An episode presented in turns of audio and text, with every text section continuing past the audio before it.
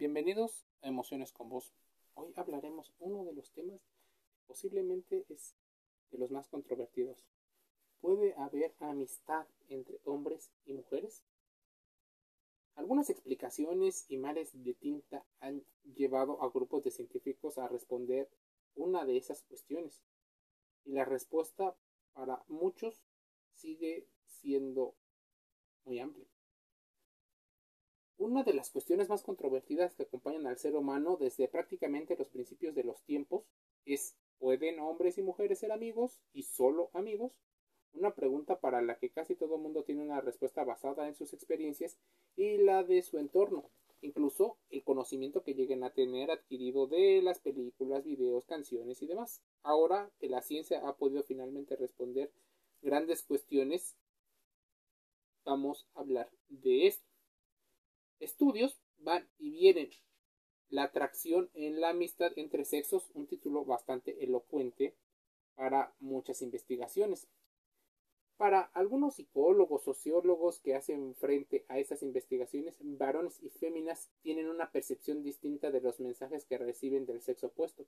Esto muy especialmente porque se pueden malinterpretar las señales. Por eso los estudios suelen arrojar diferentes datos de los individuos. Una de las partes, cuando no son las dos, acaba por desarrollar algún momento un grado de un grado distinto de atracción sexual, puede analizar la relación de amistad y puede decidir si seguir dando el paso o no.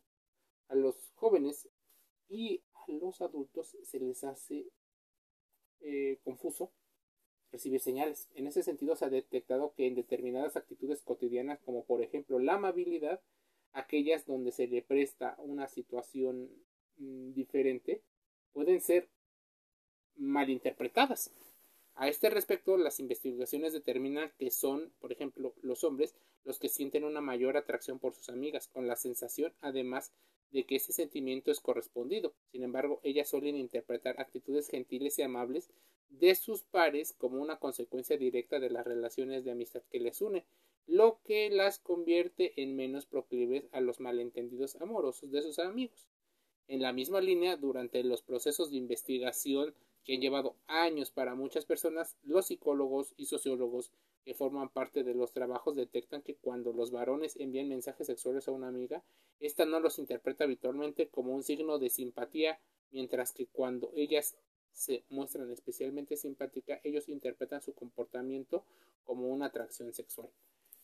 Es lo que algunos llaman meterse en el cerebro de una mujer o pensar en femenino y pensar en masculino o polarizar sus energías si lo quieres ver en esta situación mística en la cual dicen que existen justo grandes problemas. Las mismas conclusiones podrían ser que las generaciones eh, buscamos eh, señales, reducir el riesgo y la incertidumbre.